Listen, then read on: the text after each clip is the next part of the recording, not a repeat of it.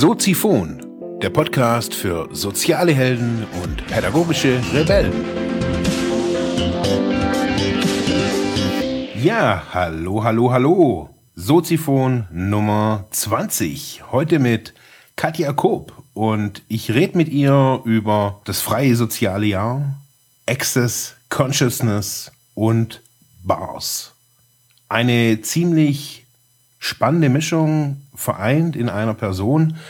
Daher dachte ich, frage ich die Katja, ob sie Bock hat auf ein Interview. Und ja, nach ein bisschen Grippe und Schnupfen und so weiter von beiden Seiten haben wir uns jetzt hier in Ravensburg getroffen. Ich wünsche euch viel Spaß. Es ist wirklich ein super spannendes, aber auch ein bisschen längeres Interview geworden. Aber hört selbst. Hier ist die Katja. So, ja, also mein Name ist Katja Kopp und ich komme hier aus der Region vom Bodensee, von Überlingen.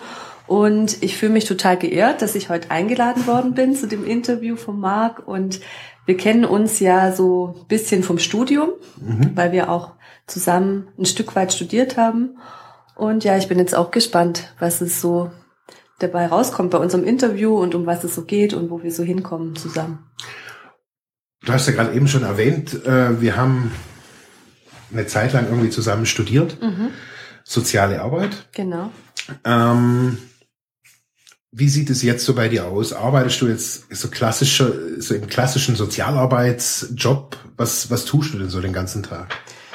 Ja, also bei mir war es ja so eine Entwicklung, sage ich mal, eine längere Entwicklung. Ich habe ja erstmal Heilerziehungspflegerin gelernt, habe dann verschiedene Projekte gemacht, habe in der Psychiatrie eine Weile gearbeitet. Es kam immer wieder so der Punkt, wo ich gemerkt habe, dass ich äh, mich gefragt habe oder mir die Frage gestellt habe, was ist sonst noch alles möglich? Wie kann man Menschen unterstützen, vielleicht auf einer Ebene, die noch tiefer liegt, wie das, was in dem Moment eben in den Rahmenbedingungen möglich war. Und ich fand es teilweise frustrierend. Und die erste Stufe war dann, dass ich gedacht habe, okay, jetzt äh, studiere ich noch soziale Arbeit, mhm. einfach um noch mehr, sag ich mal, Werkzeuge zu bekommen, um vielleicht auch in einer anderen Position mit Menschen arbeiten zu können, um dadurch einen anderen Einfluss zu bekommen. Und dann habe ich das gemacht, mhm. habe auch erst in Berlin studiert, bin dann wieder zurückgekommen hier in die Gegend, weil ich doch auch verbunden bin hier so mit Süddeutschland und dem Bodensee. Und ähm, da habe ich eben dich kennengelernt, Marc, als ich dann mein Studium hier dann fertig abgeschlossen habe. Und für mich war es auch eine gute Entscheidung, das zu machen. Ich habe auch viele Impulse bekommen durch mein Studium und bin dann erstmal, also habe dann auch verschiedene Sachen gemacht, ähm, bin dann da gelandet, wo ich jetzt auch noch arbeite, dass ich junge Menschen unterstütze, die ein freiwilliges soziales Jahr machen. Mhm. Wir sind, also der, das Wohlfahrtswerk ist ein Bildungsträger, einer der größten Bildungsträger in Deutschland für freiwilliges soziales Jahr. Das heißt, wir bieten die ganzen Seminare an, die eben zum freiwilligen sozialen Jahr gehören, machen die Öffentlichkeitsarbeit, mhm. ähm, wir vermitteln die Einsatzplätze und ich bekomme da natürlich total viel Kontakt auch ähm, mit jungen Menschen, mhm. krieg ganz viel mit, was die so bewegt, was so die Fragen sind und ja, da habe ich eben gemerkt, dass es mir sehr großen Spaß macht, insgesamt Seminare zu organisieren oder zu moderieren und bin aber auch da wieder so an den Punkt gekommen, dass ich gemerkt habe, es gibt eben viele oder immer wieder junge Menschen, die zu mir kommen mit bestimmten Problemstellungen und ich würde einfach gern eine Methode haben oder eine Möglichkeit, die auf einer viel tiefgreifenderen Ebene zu unterstützen. Mhm. Und das war vielleicht auch unter anderem ein Grund, warum ich gesagt habe, ich würde gern ähm, Access Bars, was ich dann für mich persönlich erstmal gefunden habe und mir selber ganz viel weitergeholfen hat, dass ich gesagt habe, ich würde gern damit arbeiten und es auch für andere Menschen anbieten. So deine Tätigkeit in, ähm, mit den jungen Leuten, so beim, beim FSJ, mhm. was, was sind das so für Fragen oder Bedürfnisse, was die so haben, die du gerade so angesprochen hast? Mhm. Also ich denke, ähm, es ist sehr unterschiedlich, weil so der Typus hat sich etwas verändert für den jungen Leuten, die mhm. FSJ machen. Also früher hat man schon noch mehr, sagen mir meine Kollegen, die das schon länger machen, war das so, ähm, dass junge Menschen, die sehr engagiert sind und einfach sich im Sozialen noch mal ein Jahr engagieren wollen oder sich vielleicht im sozialen Bereich vorstellen, ein Studium oder eine Ausbildung zu machen, oft ihr Abitur machen und dann einfach noch ein soziales Jahr. Mhm. Jetzt ist es so, dass echt viele ganz unterschiedliche Teilnehmer kommen, weil Inzwischen ist das FSJ mehr anerkannt, es ist mehr bekannt. Mhm. Es landen auch viele bei uns, die einfach, sage ich jetzt mal, so keinen Plan haben, was sie machen sollen, mhm. die dann irgendwie sich für Ausbildungen bewerben, nicht genommen werden, die sich für Studiengänge nicht entscheiden können, die dann auf den letzten Drücker, also wir haben so auch die Tendenz, dass sich die Seminargruppen immer später füllen, weil dann eben so, ja, schon so ein bisschen das so ist, dass es dann erstmal was probiert wird und dann funktioniert nichts und dann mache ich halt ein FSJ. Mhm. und äh, das ist das eine. Und das andere ist, dass man mittlerweile auch mit dem FSJ die Fachhochschulreife erwerben kann. Mhm. Dass manche es auch einfach deshalb machen, wenn sie dann in der elften oder zwölften runtergehen und dann halt noch ein FSJ brauchen, um mhm. die FH-Reife zu bekommen. Das heißt, wir haben jetzt ganz unterschiedliche Teilnehmer. Aha. Wir haben auch Teilnehmer wirklich immer mehr mit äh, massiven psychischen Problemen also mhm. das ist das eine, dass die dann wirklich bei uns landen und dass es dann so ist, dass die auch teilweise vielleicht auch merken, dass ich dafür offen bin. Ich habe ja auch ein bisschen Erfahrung durch die Arbeit in der Psychiatrie oder mhm. so durch meine ähm, überhaupt Interesse für Menschen, dass sie halt dann zu mir kommen und mir erzählen, was so ihre Themen sind.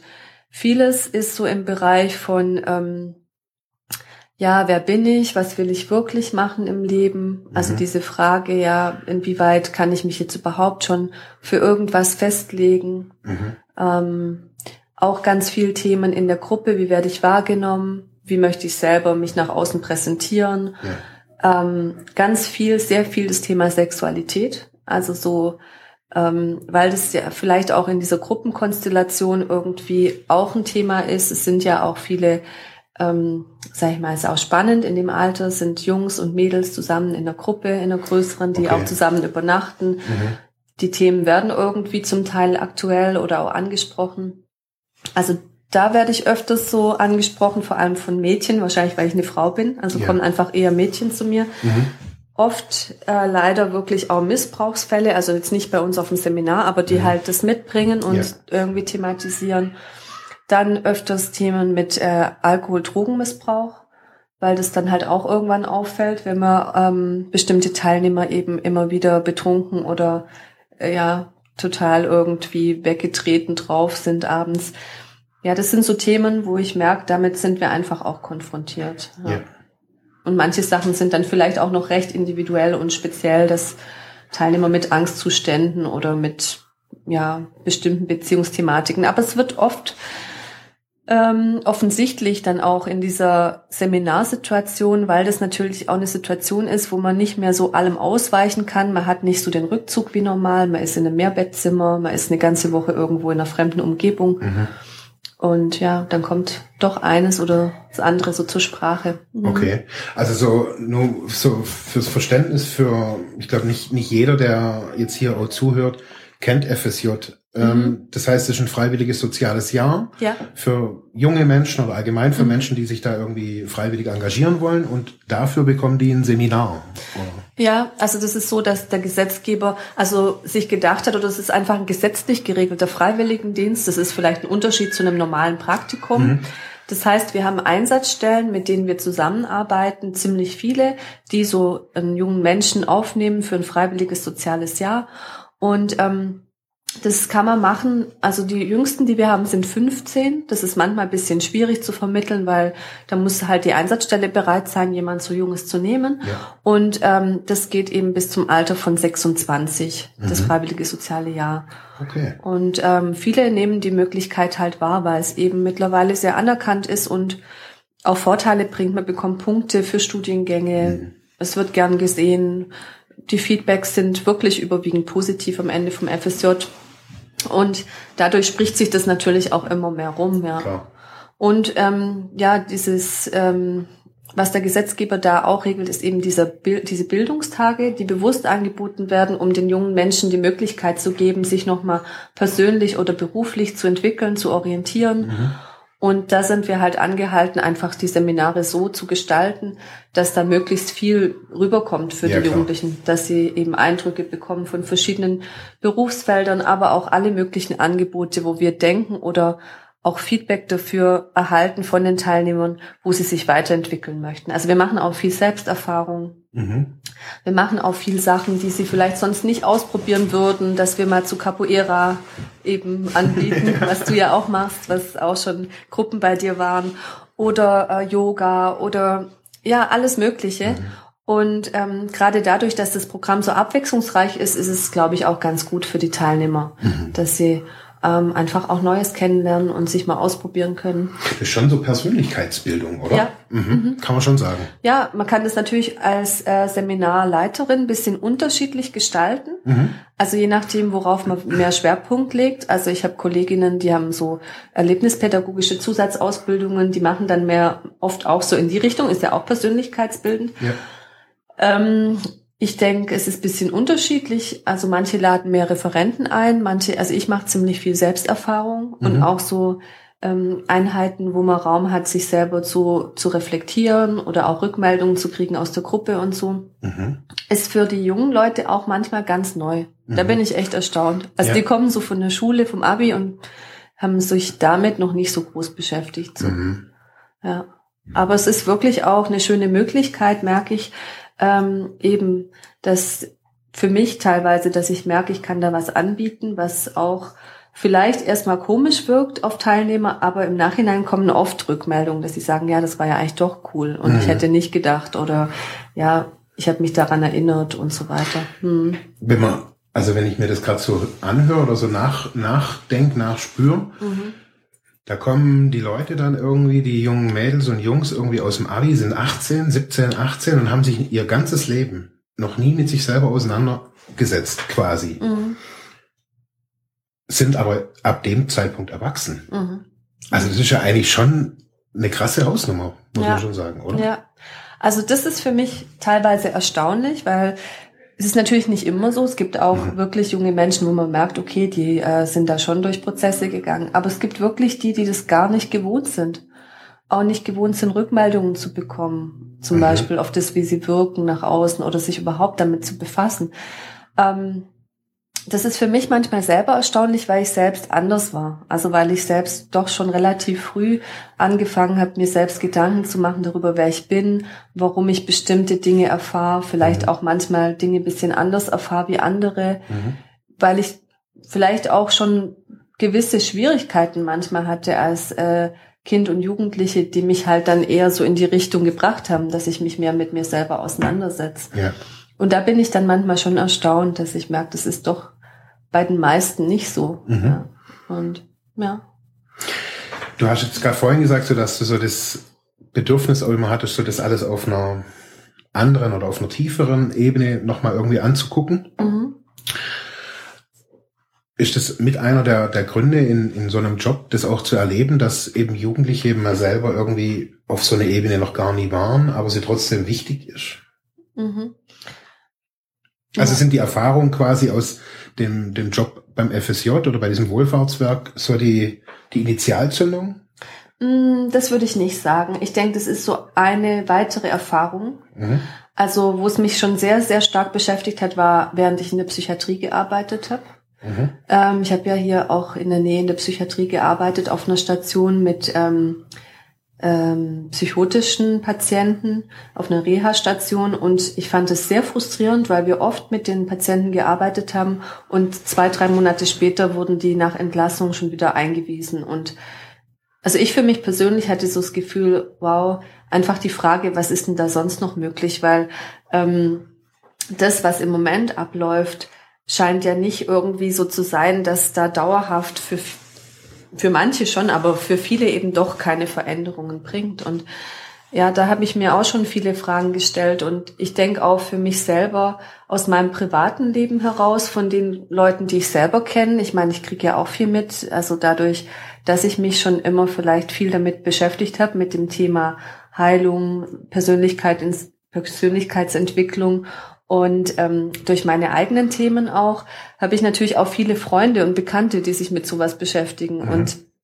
da war es für mich auch immer die Frage, wie kann das noch leichter gehen? Was gibt's für Möglichkeiten, so sage ich mal, die Grundstruktur, von der aus wir unser Leben wahrnehmen oder auch kreieren, also unser Leben selber erschaffen, die Situationen, in die wir geraten. Was gibt es denn da für Werkzeuge oder für Möglichkeiten, dass man so ganz an den Anfängen was verändern kann, um neue Erfahrungen zu machen? Mhm. Weil irgendwie ist mir das dann immer mehr bewusst geworden, dass wir doch als Menschen sehr, sehr viel Möglichkeit haben, unser Leben selber zu gestalten und zu schöpfen. Und dann die Frage, und warum ist es so schwierig? Ja, was ist denn das, was uns dran hindert im mhm. Grunde, die Sachen, die wir uns wünschen, wirklich umzusetzen und zu wählen? Und damit habe ich mich selber sehr viel beschäftigt, ziemlich lang und sehe das ja auch um mich rum und ähm, auch so eine, sage ich mal, ähm, ein Bedarf darin, also dass da wirklich so Leute auf der Suche sind, viel Geld ausgeben für Dinge, wo ich mittlerweile sage, das finde ich auch fragwürdig, wo einfach nur Abhängigkeiten entstehen. Konkret? Oder, also, ja, ja, zum Beispiel, dass man zu Seminaren geht oder mhm. zu Lehrern oder vielleicht auch in Richtung Spiritualität zu Gurus oder Meistern mhm. und dann äh, vielleicht sogar so weit kommt, dass man das Gefühl hat, man muss eine Person im Außen halt äh, fragen zu bestimmten Dingen, die einen selber betreffen und man dann in diese Abhängigkeit gerät dadurch, mhm. dass man eigentlich immer mehr von sich wegkommt mhm. im Grunde und immer mehr ähm, das Vertrauen vielleicht verliert in das eigene ja. und es jemand anders übergibt. Und das habe ich halt ziemlich oft erlebt und ich habe gemerkt, dass in mir ein Teil sich immer gewehrt hat, ganz stark gewehrt hat, auch dagegen, wenn ich auf Seminaren war und mir irgendwas gesagt wurde, was sich für mich nicht gut angefühlt hat. Und es war für mich ein Riesenprozess, weil dann sehr viele Stimmen auch sind, die sagen, na ja, gerade wenn sich's nicht gut anfühlt, musst du das vielleicht machen oder ähm, gerade die Sachen, die man nicht will, das sind dann diese Widerstände, wo man sich selber betrügt und dann muss man da durchgehen und dann eher auf das hören, was der Lehrer dir sagt, wie was du fühlst und so weiter. Und ähm, ich merke, da bin ich durch so ein extremen Prozess gegangen, wo ich selber so verwirrt war zeitweise und auch nicht mehr wusste, kann ich mir jetzt vertrauen oder dem, was ich von mhm. außen höre. Und bin so dankbar drüber, dass ich da auch ähm, rausgekommen bin und für mich selber sagen kann, dass ich mir selber einfach wieder insoweit bewusst geworden bin, dass ich einen Unterschied spüre, wenn sich für mich was aus dem Gewahrsein heraus, sage ich mal, gut anfühlt oder schlecht anfühlt und dann auch wählen kann. Mhm. Also ich meine jetzt damit, ähm, klar gibt es bestimmte Dinge, wenn man aus der Emotionalität heraus fragt, fühlen die sich immer nicht gut an, ja. Mhm. Es ist die Tendenz bei Menschen zum Beispiel, sich für Dinge zu entscheiden, die, die leicht sind oder mit Fröhlichkeit verbunden und zum Beispiel weniger sich für was Trauriges zu entscheiden. Mhm. Wenn man aber aus dem Gewahrsein heraus fragt und zum Beispiel auch den Körper mit einbezieht und weiß, wie fühlt sich der Körper an, wenn was wirklich stimmig für mich ist, mhm. wie ist dann der Grad von Entspanntheit von mir selber? Und ähm, ja, wie zeigt sich das einfach für mich selbst, wenn man sich darin schult, dann kann es auch sein, dass in dem Moment traurig zu sein sich total stimmig anfühlt. Mhm. Und man bekommt einfach viel mehr ein Gefühl für das, was für einen selber stimmig ist, was man wählen kann, auf was man vertrauen kann, wie man selbst Entscheidungen treffen kann. Mhm. Und das ist unter anderem eines der Dinge, die ich gelernt habe bei ähm, Access Consciousness, mhm. was für mich auch wirklich wertvoll ist, wo ich auch Kurse besucht habe und wo ich schlussendlich auch diese Ausbildung gemacht habe für die Bars. Mhm. Das ist, was ist das? Access Consciousness und Bars. Was, genau. was, was ist das? Also Access Consciousness heißt ja Zugang zum Bewusstsein übersetzt und ich habe das 2009 schon kennengelernt, da gab es es hier noch gar nicht. Also da war das so, das kommt ja ursprünglich aus den USA. Wie alles? Und ähm, ja, der Gründer von Access Consciousness, Gary Douglas, ähm, er hat es einfach so, sage ich mal, entwickelt. Diese ganze Methode, nenne ich es jetzt mal, im Grunde geht's um einen ganzen Kasten voll Werkzeuge, wie man sich mit sich selber und dem eigenen Geist arbeiten kann, wie man sich selber befähigen kann, ähm, wieder so Schöpfer des Lebens zu werden mhm. und auch sage ich mal, Raum zu schaffen für neue Erfahrungen, weil das ist ja oft das Problem, dass wir so voll sind mit den Erfahrungen, die wir gemacht haben und alles, was wir daran, sage ich mal, für Schlussfolgerungen getroffen haben, ja, ich bin so oder so oder so oder so oder so, unter anderem, weil wir Erfahrungen gemacht haben, weil uns das jemand über uns erzählt hat und so weiter. Das sind ja auch die Limitierungen, die wir uns erschaffen und dann nicht mehr darüber hinweggehen können. Mhm. Und ähm, ja, der Gary, der hat es ziemlich früh rausgefunden. Er war ziemlich reich, hat alles verloren zweimal und sich immer wieder aufgebaut.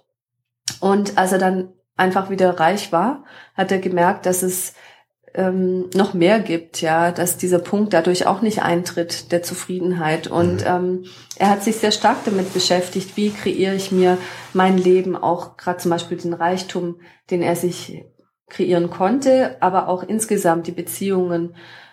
Wie ist so mein Einfluss darauf? Und ähm, er hat dann halt dieses Access Consciousness daraus entwickelt. Und ein Teil davon ist, dass es ihm bewusst geworden ist, wie wichtig der Körper auch ist, weil wir sind hier alle mit Körper und ähm, der Körper ist auch das, worüber wir ganz viel erfahren und erleben. Mhm. Und die Bars, das sind eben, das ist ein Körperprozess, den er entwickelt hat und er hat intuitiv eben Zugang bekommen dazu, dass ihm äh, diese Einsicht gekommen ist, welche Punkte am Kopf berührt werden können, um bestimmte Bereiche im Leben, die auch einen Einfluss haben auf den Körper. Ich sage jetzt mal mh, hm, Freude und Traurigkeit oder ähm, Sexualität, Gesundheit, dass alles, was wir zu den Themen erleben, zum Beispiel auch an schwierigen Situationen, irgendwie auch einen Einfluss auf den Körper hat und teilweise im Körper gespeichert bleibt, also vor allem traumatische Erlebnisse, mhm. dass dadurch auch Anspannungen im Körper entstehen oder ähm, Blockaden und dass darüber, über diese Methode, dass man diese Punkte am Kopf hält, der Körper wie die Möglichkeit bekommt, diese Ladung, die er gespeichert hat, loszulassen. Also im Grunde ist es so, dass derjenige, der die Punkte hält, nicht irgendwas Spezielles macht mit einer Intention. Irgendwie, es gibt ja diese Methoden wie, sage ich jetzt mal, Reiki oder was es alles gibt, wo man mhm. bestimmte Formen von Energie versucht, einer Person zu übermitteln. Ja.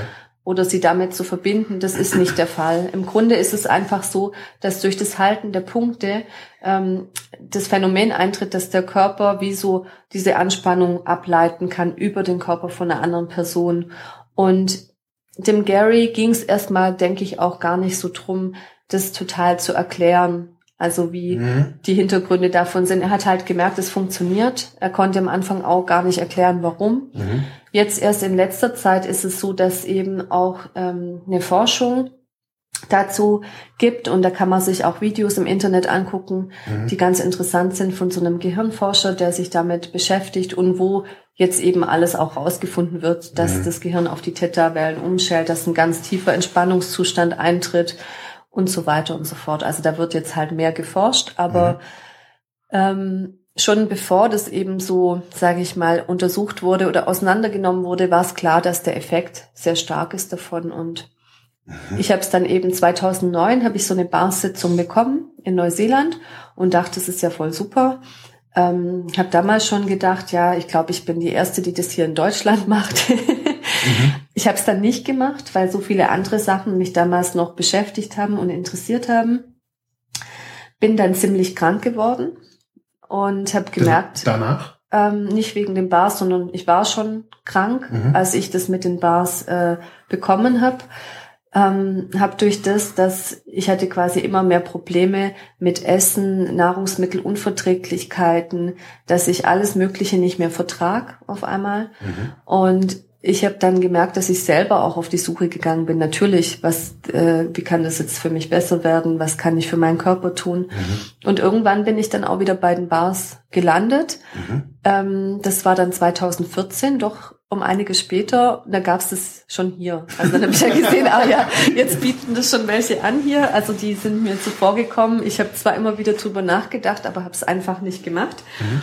Und dann habe ich 2004 eben direkt angefangen mit der Ausbildung, dass ich selber halt auch die Kurse geben kann. Mhm. Da gab es noch nicht so viele, die das hier gemacht haben in Deutschland. Mhm. Und jetzt gerade ist es einfach so, dass es auch ziemlich ein äh, Zulauf hat, weil einfach viele merken, ja, das ist eine super Sache. Es ist sehr einfach zu lernen. Mhm.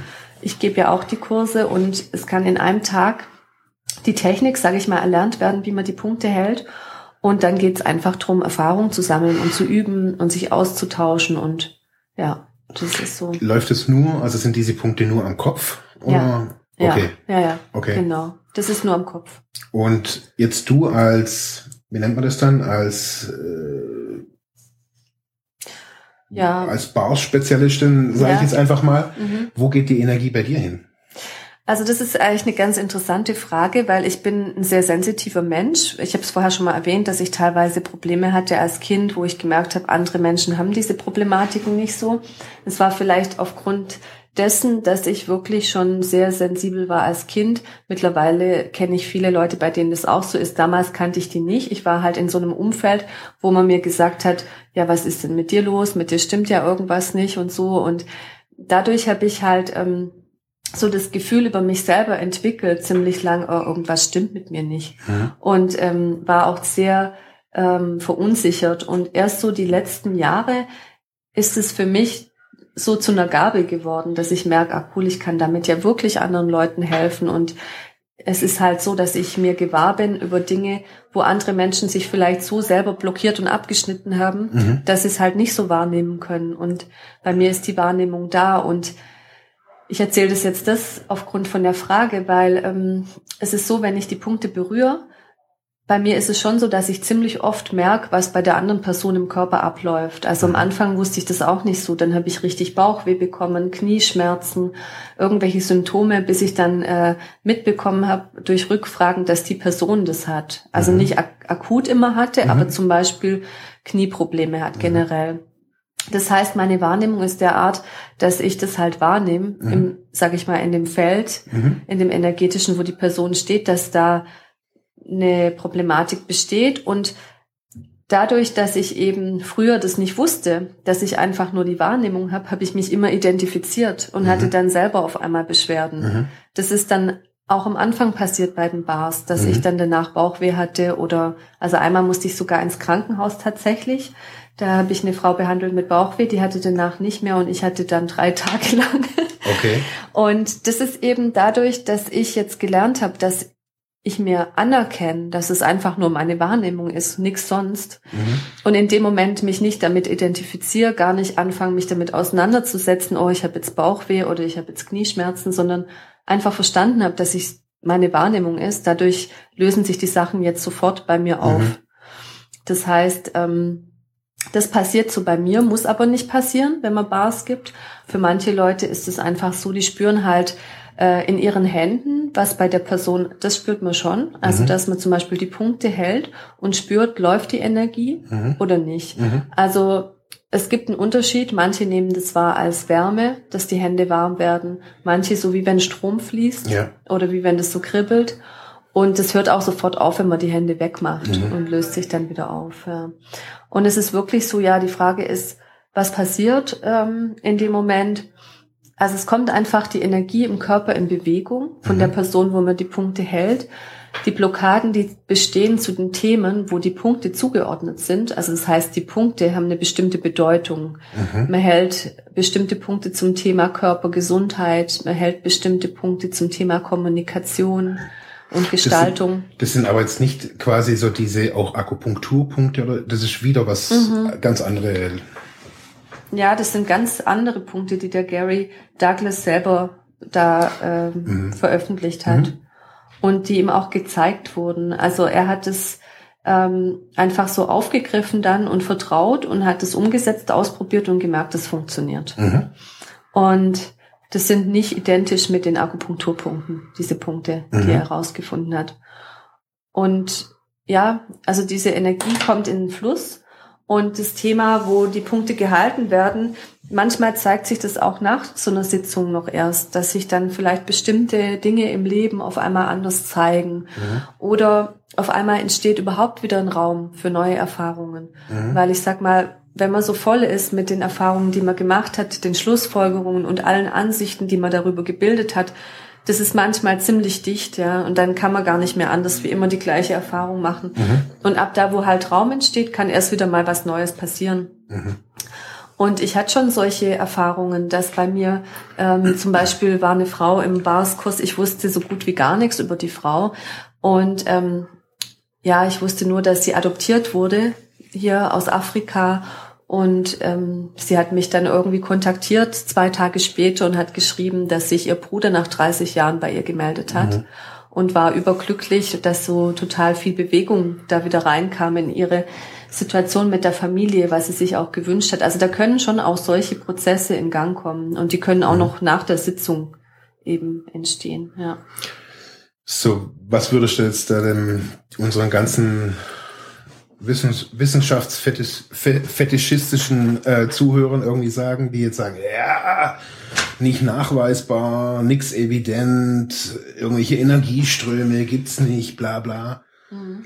Was, also ist das alles Mumpitz sozusagen oder ist das alles, ist alles wissenschaftliche Mumpitz? Also ich mhm. erlebe das Gleiche. Mhm. Eins zu eins mhm. erlebe ich bei Aufstellungen. Mhm. Wenn ich mit Menschen Aufstellungen mache, ganz am Anfang war bei mir auch noch so,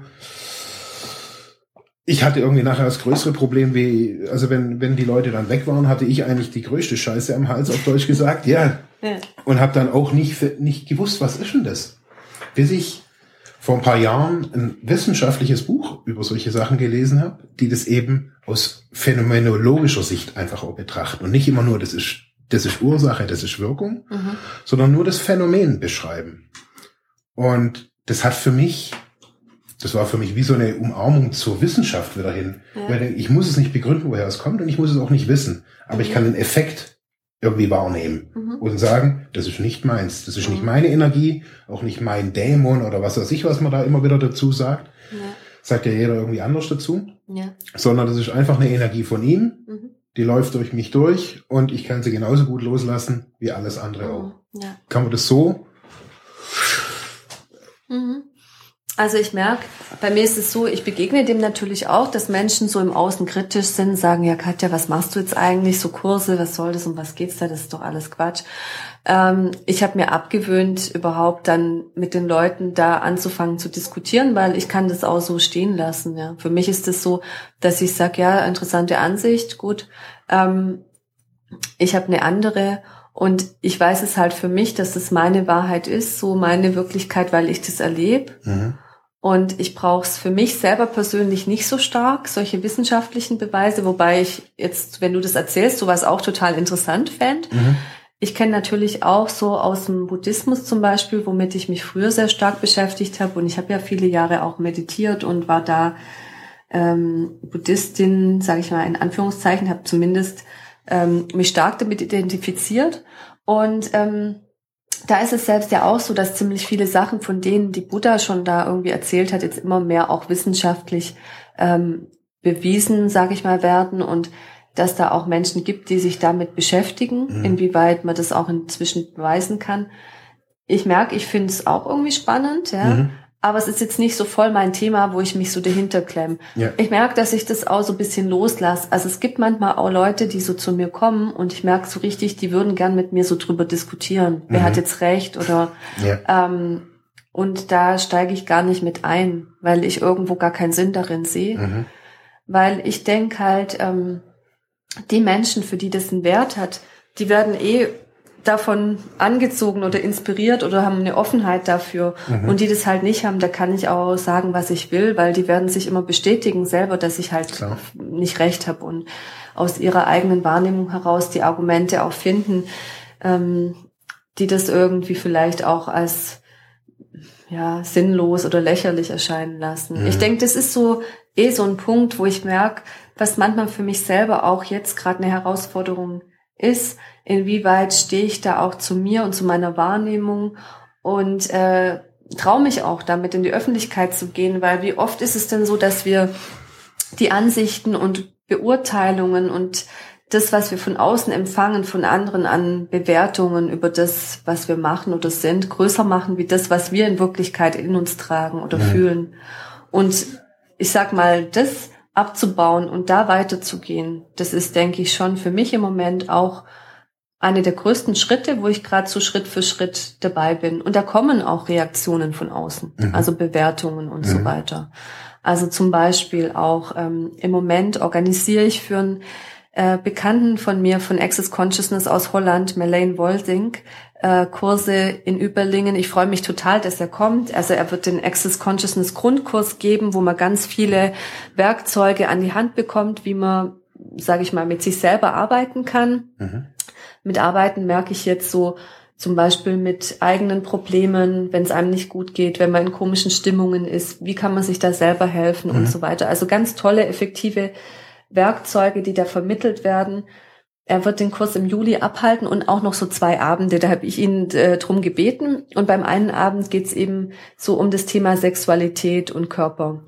Und ich bin da drauf gekommen, eben wegen den Jugendlichen auch, die sehr mhm. viel danach fragen. Und ja, weil es da ja auch oft drum geht, so viel in den Medien, was so vermittelt wird über Sex, wie Sex auszusehen hat, ähm, wie das abzulaufen hat und wie viel Raum bleibt denn da noch für jeden selber, für sich ähm, das rauszufinden, was ihm wirklich Spaß macht oder sein, ja, oder für seinen Körper, sag ich mal, das ist, wo der Körper wirklich entspannt und wirklich äh, Lust drauf hat und so weiter. Und inwieweit traut man sich das dann auch überhaupt noch, dass man ähm, ja dafür, weiß ich nicht, wie soll man das sagen, ja, dass man das sich gönnt oder überhaupt dazu steht, dass man sich das so vorstellt oder mhm. das einfordern, hört sich jetzt ein bisschen extrem an, aber vielleicht einfach danach fragt. Und da bin ich halt auf dieses Thema gekommen und wir haben dann auch diesen Event zusammen jetzt ins Leben gerufen und auch eine Werbung rausgeschickt über Facebook und da kamen schon auch Reaktionen, sag ich mal. Also mhm. zum Beispiel ein Bekannter, der mir gleich geschrieben hat, ja, und ähm, dass es für ihn eben irgendwie gar nicht möglich wäre, zu so einem Kurs zu kommen. Auch interessant, ähm, wo ich gemerkt habe, von mir kommt überhaupt nicht ähm, Jetzt in Bezug auf die Person zum Beispiel habe ich ja nicht gesagt, er soll zu meinem Kurs kommen, aber dass viele Leute sich dann irgendwie angetriggert fühlen. Mhm. So, als würde ich ihnen irgendwas überstülpen. Dabei ist es überhaupt nicht meine Absicht. Ich habe das einfach nur, sage ich mal, Schon beworben. Und ja. jeder, der will, kann kommen oder nicht. Aber das zeigt mir halt, wie viel da einfach abläuft an Projektionen, an mhm. ähm, Themen, die die Leute mit sich selber haben und sich dann irgendwie im Außen äh, auf die Art halt zeigen. Und ich versuche mich da eher zurückzuhalten. Mhm. Dass ich da gar nicht zu groß in so Diskussionen einsteige. Höchstens, ich habe so das Gefühl, da ist jemand wirklich offen. Dann finde ich es halt auch cool, wenn jemand offen ist und so, wenn es wirklich darum geht, was Neues zu entdecken und Fragen zu stellen und sich gegenseitig zu bereichern, dann freut mich das. Aber wenn ich das Gefühl habe, da ist jemand, der will eigentlich nur irgendwie Recht haben und mir zeigen, dass das Quatsch ist, was ich mache, dann macht es ja auch keinen Sinn. Nee, ist auch ziemlich anstrengend auf Dauer. Ja.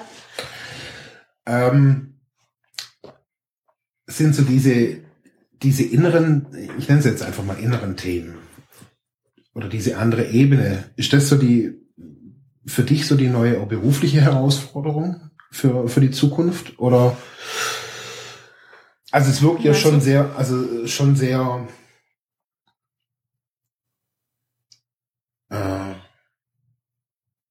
du wirkst da sehr berührt mhm. von diesem Thema. Mhm. Von natürlich Sozialarbeit und das, was, was wir da studiert haben, natürlich auch. Ja. Aber da, da merke ich so, da, da ist so ein, so ein Feuer, so eine Leidenschaft, mhm. so ein, wow, hey, äh, irgendwie, du, dir begegnet's mit den, mit den, mit den jungen Leuten im, im Seminar, dir begegnet's äh, mit den, mit, mit deinen Bekannten. Alle haben irgendwie so könnten es doch irgendwie brauchen. Ist das so die, die, die Herausforderung für dich, da mehr zu tun? Also ich merke, das ist halt das, was mich total euphorisch macht und wirklich mir Spaß macht. Also dass ich halt sehe, wie viel Veränderungen das bringen kann für andere Menschen. Und ähm, ich erlebe das ja jetzt ständig, dass ich eben durch Bars, Sitzungen, aber auch sonst einfach durch das Anerkennen von dem, was im energetischen Bereich, sage ich mal, nicht mit den Augen wahrzunehmen, aber einfach zu spüren und sich darüber zu beschäftigen, was ist denn da da bei einem Menschen, wie kann man das auflösen, was ihn blockiert auf der Ebene, was da an Veränderungen halt möglich ist. Mhm. Und wenn man da so, sage ich mal, die Werkzeuge hat, wie man ähm, diese Phänomene besser verstehen kann und auch mit denen umgehen. Also ich merke halt, wie viel möglich ist da. Und es mhm. äh, macht mich total, ähm, äh, wie, sagt, wie soll ich sagen, ja, das äh, freut mich halt total und gibt mir Motivation. Und es ist für mich selber auch ein Prozess. Ich bin ja auch da drin, mich mhm. zu entwickeln. Also das betrifft mich ja auch total selber. Und ich merke, dass es für mich auch teilweise, wenn ich jetzt Prozesse bei einem, sag ich mal, Klienten, jemand, der zu mir kommt, ähm, klär und mit dem da reingehe, ganz oft berührt mich das Thema auch auf irgendeine Art selber. Mhm. Und ähm, ich merke, wie wir dann gegenseitig uns ganz viel beitragen können mhm. in dem Moment. Das ist das, was mich ähm, wirklich freut und es ist das, wonach ich gefragt habe. Also ja. ich wollte wirklich eine Methode finden, ähm, die wirklich dazu verhilft, ganz auf dieser tiefen Ebene, wo wir selber unser Leben kreieren, schöpfen, wo wir selber unsere Beziehungen gestalten, unseren Körper, ähm, dass ich auf der Ebene eben was finde. Mhm. Und das habe ich schon gefunden, merke ich. Und teilweise durch Access Consciousness, aber teilweise auch, indem ich mehr gelernt habe, meiner eigenen Weisheit zu vertrauen. Mhm. Und dass ich jetzt wirklich so die Möglichkeit habe, auch in mir selber ähm, auf Prozesse zu kommen, auf Inputs krieg, wie ich andere Menschen unterstützen kann, mhm. wie ich mir selber weiterhelfen kann. Und das ist für mich super wertvoll. Also ich war lange wirklich auch so unterwegs, dass ich zu verschiedensten Kursen gegangen bin, Dinge gelernt habe, Reiki, Jinjinjutsu und alles Mögliche und zu verschiedenen Lehrern. Und es ist auch zum Teil, sind es tolle Sachen. Mhm. Ich habe nur gemerkt, ähm, ich bin immer kränker geworden und es hat mich wirklich teilweise noch mehr verwirrt. Mhm. Es hat mich nicht wirklich unterstützt und teilweise hatte ich dann auch das Gefühl, ich bin davon abhängig. Also ich muss dann irgendwie diese Person ähm, fragen oder mich beraten lassen. Und das finde ich halt das Tolle an dem Weg jetzt, den ich gefunden habe, dass ich spüre, ich habe mich total selber befähigt und die anderen Menschen um mich rum auch. Mhm. Und das freut mich ganz besonders. Ja. Gibt es so einen Moment, den du in deiner Arbeit, wo du sagst, das war eigentlich der berührendste Moment überhaupt? Meinst du jetzt in der Arbeit mit den Bars oder generell? Sowohl als auch vielleicht. Mhm. Oder vielleicht beides. Ja, ich habe halt ziemlich viele solche Momente, so wo ich halt merke, okay. ja, ähm, das sind wirklich, also was mich wirklich oft berührt, ist, dass ich zum Beispiel mit den Jugendlichen dass die sich bei mir bedanken, Einzelne, und sagen, Katja Bauer, du hast mir wirklich so viel weitergeholfen. Und zwar nur durch das, was du mir erzählt hast, mhm. oder durch dein Sein, mhm. oder durch das, was du machst. Mhm. Und wo mhm. ich denk, ja, wie leicht ist es eigentlich, durch das eigene Sein, wenn man authentisch ist in dem, was man wirklich ähm, macht und was man von innen heraus spürt, wer man ist, wie leicht ist es dann eigentlich, andere Menschen zu unterstützen und sie zu inspirieren. Das ist das, was mich wirklich sehr berührt. Und durch solche einfachen Sachen, die ich selber früher nicht verstanden habe, sag ich mal, das Übliche ist ja, wenn es einem nicht gut geht, in der Regel, dass man anfängt, so ja, jetzt geht's mir nicht gut, jetzt ist das und das passiert und warum und warum. Und man baut dann sich wie so eine Art äh, Spirale, aus der man nicht mehr rauskommt. Und ähm, ich merke, wenn ich jetzt die Tendenz beobachte, dass ich wieder in so einen Sog komme, mhm. dass ich sofort aussteige und sage, okay, und was ist sonst noch möglich? Und wie kann das noch besser werden? Und die Fragen ganz anders stelle jetzt. Ja. Und dadurch, dass ich Fragen stelle, öffnet sich so, sage ich mal, mein ganzes Bewusstsein in dem Moment und ist überhaupt erst in der Lage, eine Lösung zu empfangen. Mhm. Und wenn man sich so öffnet, dann kann man auch von überall her empfangen. Also die verrücktesten Sachen. Auf einmal trifft man jemand, der einem genau das erzählt, wonach man gefragt hat. Mhm. Oder man macht einen Fernseher an und hört genau das, wonach man gesucht hat. Und das ist eben für mich so ein ganz großer Schlüssel mit den Fragen, mhm. dass ich dazu übergegangen bin, den Menschen mehr Fragen zu stellen, anstatt denen meine Wahrnehmungen überzustülpen. Mhm. Und dass ich halt auch merke im Nachhinein, wie oft ich das früher gemacht habe, dass ich anderen Leuten gesagt habe, was ich von ihnen denke oder was ich denke, was denen ihr Problem sei oder was sie machen sollten, damit es besser wird.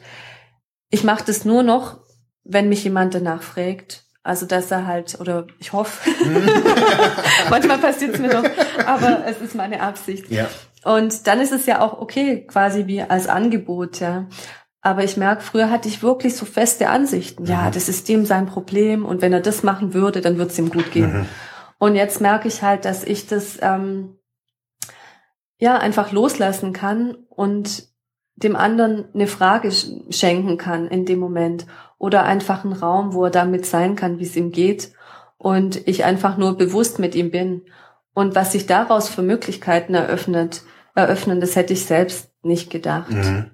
Und dass Menschen dadurch viel mehr befähigt werden, ähm, ja, einfach für sie die richtige sage ich mal, Antwort zu empfangen. Mhm. Und bei dem Fragen, da geht es eben auch nicht drum, dass ich mich jetzt so drauf fixiere, eine Antwort zu empfangen, sondern mhm. ich frage einfach. Also ich versuche möglichst für mich selber auch, wenn ich merke, ich bleib hängen in Bewertungen, dass ich anfange zu fragen. Mhm. Aber nicht, weil ich dann da sitze und warte auf eine Antwort, sondern ich fange einfach zu fragen.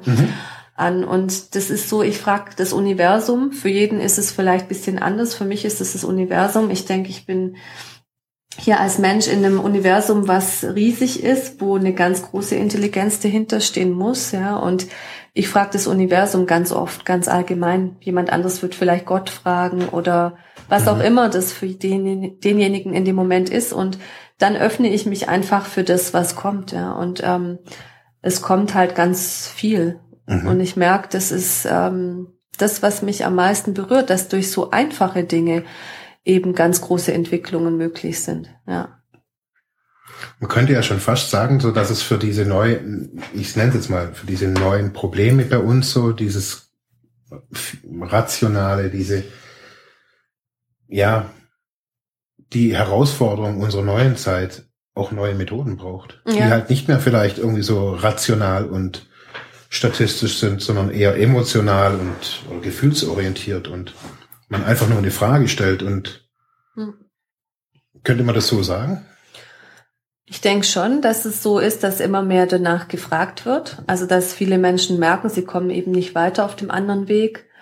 Dann zudem das, was ich vorher gesagt habe, dass Menschen irgendwo ähm, ja auch immer sich zum Teil schwerer tun, nicht alle, aber viele mit diesen ähm, Angeboten, sage ich mal, die schon bestehen in diesem spirituell-psychologischen ähm, Bereich, dass es da auch immer mehr drum geht, mm, dass, ja, zum Beispiel, dass es eben nicht mehr so ist, dass jemand von außen dir sagt, was mit dir los ist, sondern dass mhm. du mehr der Experte für dich selber werden kannst und wie spannend es eigentlich ist, wenn du dann dein Leben von daher selber kreierst und selber anfängst zu fragen und wer will ich sein und zu wählen und ja, nicht durch so die Begrenzungen von außen zu holen.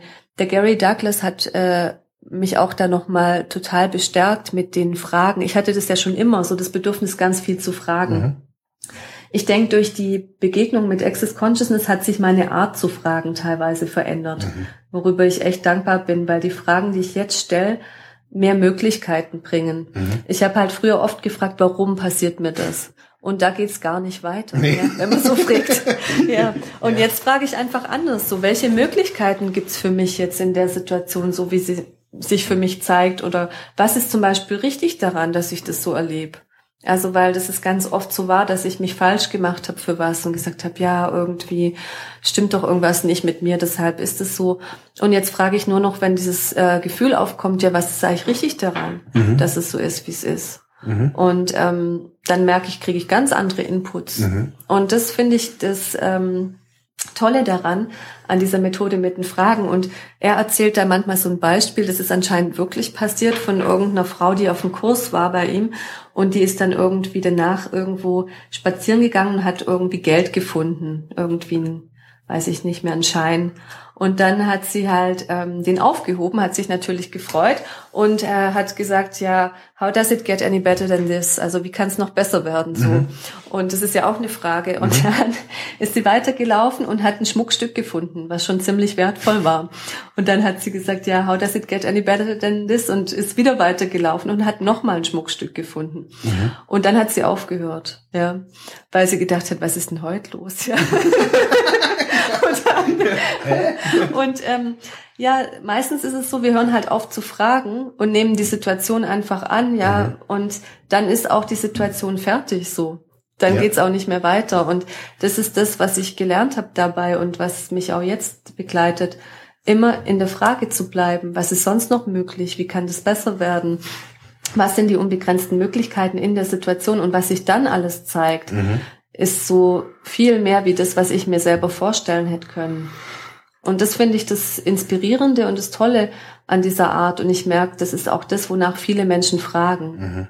Weil das auch was ist, was sehr viel Leichtigkeit bringt und viel Freude bringt. Mhm. Ja. Also könnte man sagen, von einem Warum zu einem Wozu? Ja, oder einfach, ähm, Hm, weiß ich nicht, wozu. Es ist auch eine Kunst, bisschen so diese Fragen zu stellen. Wenn man mhm. sich da äh, drauf einlässt, dann kann man selber spüren, welche Frage äh, bringt mehr Möglichkeiten, mhm. kreiert mehr und welche schneidet mich davon ab. Mhm. Und schlussendlich geht es darum, dass man die Fragen so stellt, dass sich mehr Möglichkeiten daraus erschließen. Mhm. Und ähm, ja, das ist, äh, können ganz unterschiedliche Formulierungen sein. Okay. Ja, dass man sich selber damit befähigt. Also Gary Douglas, der ist manchmal länger damit beschäftigt. Also wenn jemand zu ihm kommt mit einem bestimmten Thema und er versucht dann wirklich die Frage zu finden, die das Thema so in Bewegung bringt bei der Person. Mhm dann könnte man ja denken, zum Beispiel, also wenn eine Frau zu ihm kommt, äh, die sagt, sie fühlt sich abgelehnt oder so, dann könnte man ja sagen, er fragt vielleicht ja, ähm, hm, warum fühle ich mich abgelehnt, ja? Mhm. Oder warum fühlt sie sich abgelehnt? Das ist eine Frage, die kreiert einfach nicht viel. Nee. Ja, und ähm, Eigentlich gar nichts. Ja, ja, ja. Und es gibt dann andere Möglichkeiten zu fragen, so zum Beispiel, was habe ich real und vital daran gemacht, an der Ablehnung, die ich für mich kreiert habe und alles, was das ist und damit zu tun hat, bin ich bereit, das aufzulösen. Und mhm. ähm, es gibt ein Wort, was er oft benutzt, un, unzukreieren. Das gibt es bei uns gar nicht in Deutsch. Aber das ist so ein Wort, was ähm, bei Access Consciousness öfters verwendet wird, ja. So wie man was kreiert, das Gegenteil davon, unkreieren. Okay, okay. ja, und dann einfach danach auch zu fragen, welche Möglichkeiten gibt's für mich, das jetzt wieder äh, unzukreieren, was ich da kreiert habe. Und ja, so kann man auch der Schöpfer von seinem eigenen Leben werden. Und es macht auch Spaß, dass man sich ähm, Dinge einfach bewusst macht in dem Moment, wo sie geschehen und was ist mein Anteil daran, mit meinen Gedanken, mit dem, was ich denke, wie ich frage, wie ich mich positioniere, welche Ansichten ich dazu aufrechterhalte, ähm, dass es weiter in meinem Leben bleibt und welche Möglichkeiten habe ich, dass es sich wieder auflösen darf. So. Mhm. Durch mein Denken, durch mein Reden, durch mein Handeln. Mhm. Ja. Auf allen Ebenen. Mhm. Mhm. Ja. Wir sind schon mehr als über der Zeit. Oh, oh. Hilfe! Aber ich habe trotzdem, habe ich noch äh, so ein paar Blitzlichtfragen für dich. Ja. Ähm, was hat dich dazu gebracht, da tätig zu werden? Jetzt nicht mit einer ganzen Geschichte, sondern allgemein zu sagen, ey, das war das einschneidende Erlebnis. In diesem Bereich, wo du jetzt gerade so beschrieben hast, auch was zu tun. Nicht nur als Teilnehmer, sondern als Gestalterin. Ich glaube, es gibt nicht ein Erlebnis. Es ist schon immer ein Anliegen von mir. Ich habe sehr viel Mitgefühl, schon seit Kind. Mhm. Auch da, also es ist für mich relativ schwierig, teilweise zu ertragen, die Welt so wie sie ist. Und damit so zurechtzukommen, wie Menschen sich gegenseitig quälen und sich das Leben wirklich auf eine Art schwer machen, wo man sich von außen vielleicht denkt, ah, das könnte ja total leicht gehen und schön sein. Mhm. Und es war für mich schon immer schwierig, das damit zurechtzukommen und auch ähm, eine Tendenz von mir, nach Möglichkeiten zu fragen oder zu suchen, wie kann ich dazu beitragen, dass, mhm. sage ich mal, ähm, mehr Freude, mehr Liebe, mehr Leichtigkeit, alle diese Dinge in die Welt kommen. Und von daher gab es halt viele Erfahrungen, wo ich halt auch gemerkt habe, ich kann auch andere unterstützen. Mhm ich habe ja auch den sozialen Beruf gewählt, auch aus dieser Motivation heraus. Und dann auch im, auf mich selbst bezogen, was ich vorher erwähnt habe, dass ich ja krank geworden bin und auch wirklich es mir selber überhaupt nicht mehr gut ging, mhm. dass ich gemerkt habe, ich habe auch für mich nach einer Lösung gesucht. Ja. Und dann gedacht, gut, wenn es mir hilft, dann wird es auch anderen helfen. Ja, klar. ja. Was war der beste berufliche Ratschlag, den du jemals bekommen hast? Ähm, der beste berufliche Ratschlag. Ich glaube jetzt zum Beispiel, aktuell fällt mir was ein, dass äh, mir jemand den Hinweis gegeben hat, ähm, dass ich einfach mein Business, sage ich jetzt mal, also das, was ich jetzt im Moment aufbaue, wie als eine eigene Lebensform betrachte. Und dass ich zum Beispiel inzwischen dazu übergegangen bin, den Kurs, den ich kreiere, selber zu fragen. Was brauchst du? Wo willst du stattfinden? Ähm, soll ich jetzt irgendwas veröffentlichen oder nicht? Mhm. Und ähm, so damit in Kommunikation bin, wie wenn das eine eigene Lebensform wäre. Mhm. Und ich merke, dass das ähm, ganz viel Leichtigkeit bringt für mich und auch viel mehr ähm, Impulse, dass mhm. ich viel mehr Verständnis bekomme dafür, was es jetzt wirklich braucht, dass es funktioniert oder nicht. Und ähm, ja, dass ich so das Gefühl habe, dass es auch erfolgreicher ist, wenn mhm. ich das so mache. Ja. Was ist deine größte Stärke? Meine größte Stärke.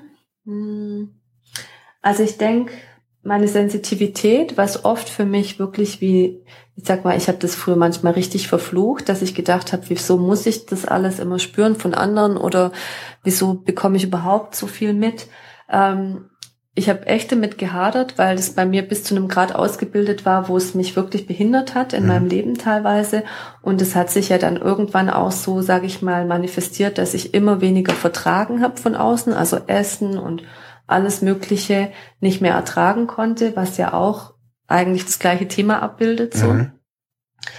Und äh, inzwischen ist es eben zu meiner Stärke geworden, dass ich halt merke, dadurch, dass ich gelernt habe, wie ich die Dinge, die ich ähm, wahrnehme, halt nicht zu meinen eigenen mache, sondern direkt einfach nur anerkennen kann, was für eine geniale Wahrnehmung ich habe und was für ein Gewahrsein mhm. für das, was um mich rum abläuft, ähm, ja, dadurch ist es zu meiner Stärke jetzt auch geworden. Und ich kann natürlich durch meine Wahrnehmung andere unterstützen, indem ich sie ähm, ihnen Bewusstsein darüber bringe oder mhm. die Fragen stellen kann, die vielleicht bei ihnen dann in dem Moment äh, dazu führen, dass sie sich selber wahrnehmen können oder anerkennen können. Mhm. Ich denke schon, dass es mittlerweile äh, zu meiner Stärke geworden ist. Und ich habe auch eine bestimmte Art von heilerischer Fähigkeit, dass ich manchmal Menschen einfach helfen kann, intuitiv, mhm. ähm, ohne Bars, dass sie in dem Moment die Impulse bekommen, was sie tun können oder was einfach ich in dem Moment für sie sein oder tun kann, damit es ihnen gesundheitlich besser geht oder in der Situation, in der sie stecken. Mhm. Und ich denke, das ist meine Stärke.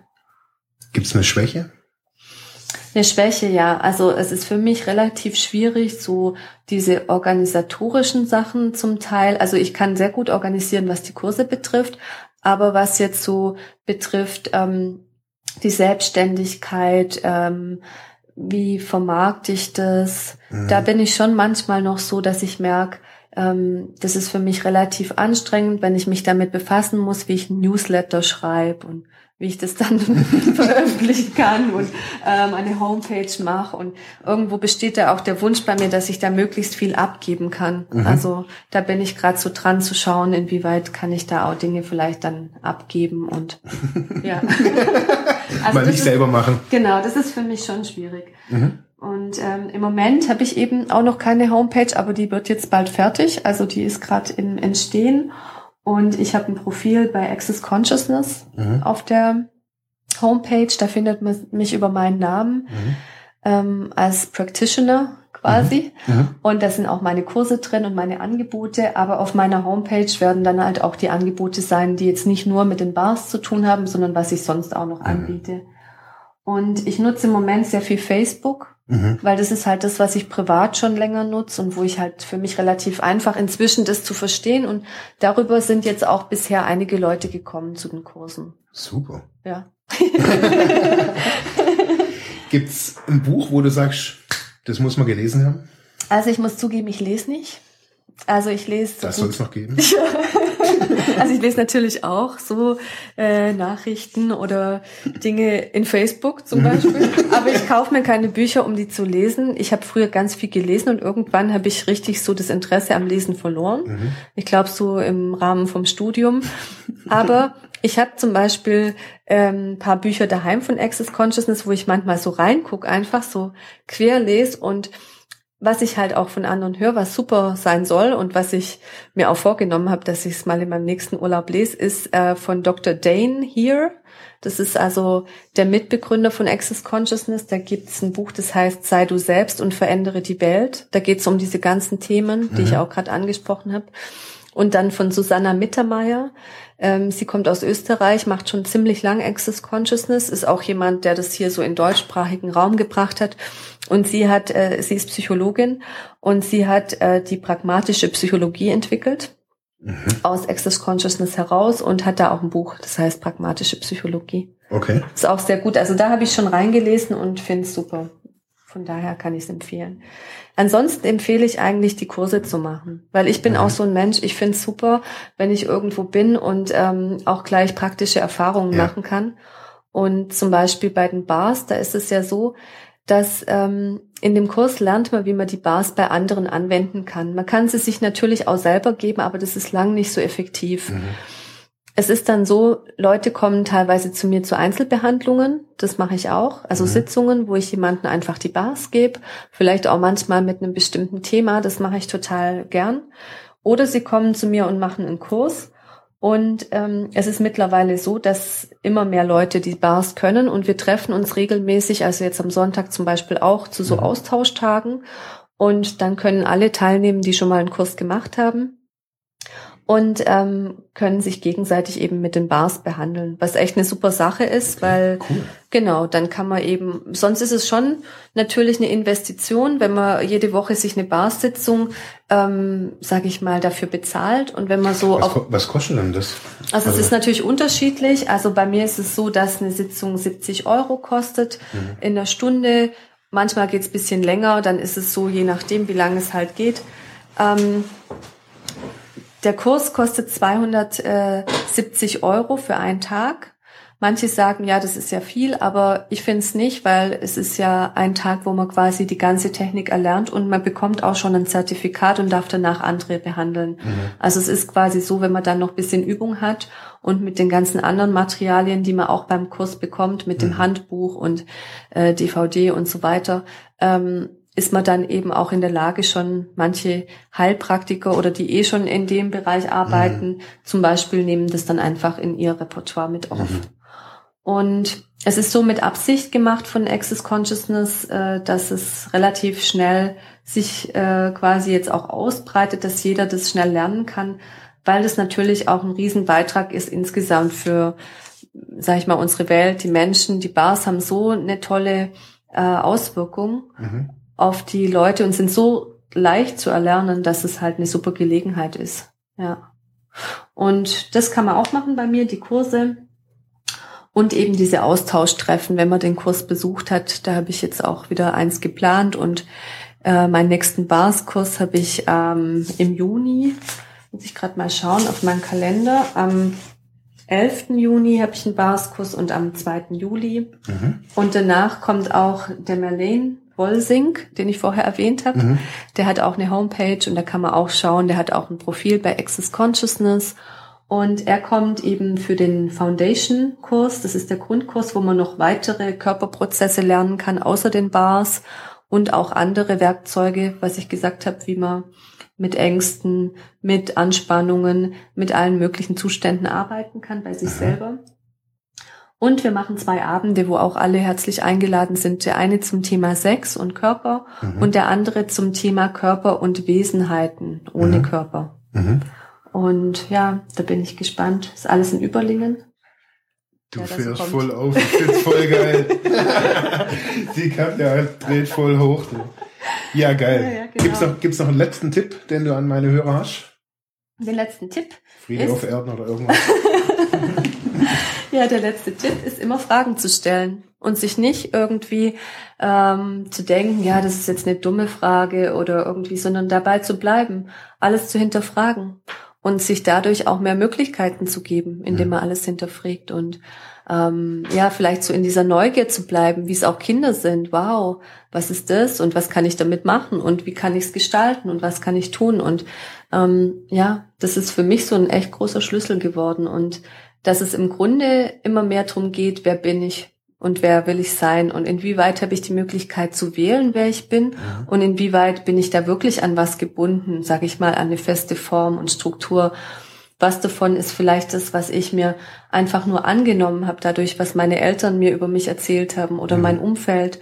Und äh, was davon kann ich deshalb auch äh, langsam mal so rausschmeißen und ähm, was anderes dafür wählen. Und das ist eben das, wo ich allen so ans Herz lege, die Dinge zu hinterfragen, ja, wer bin ich und nicht so festzumachen, wer ich bin, sondern in der Veränderung zu bleiben und so wissen auch, dass man ständig neu wählen kann, ja. Also mhm. was gestern noch gegolten hat, was man machen möchte, kann ja morgen schon was anderes sein. Genau. Und es muss ja auch nicht so bleiben. Und die Freiheit, die man dadurch hat, dass man eigentlich alle zehn Sekunden neu wählen kann im Grunde. Ja. Geil, oder? ja, also das ist, äh, denke ich, schon ähm, ein super Schlüssel für mein Leben und ich weiß auch, dass es ganz vielen anderen ganz viele Möglichkeiten erschließt.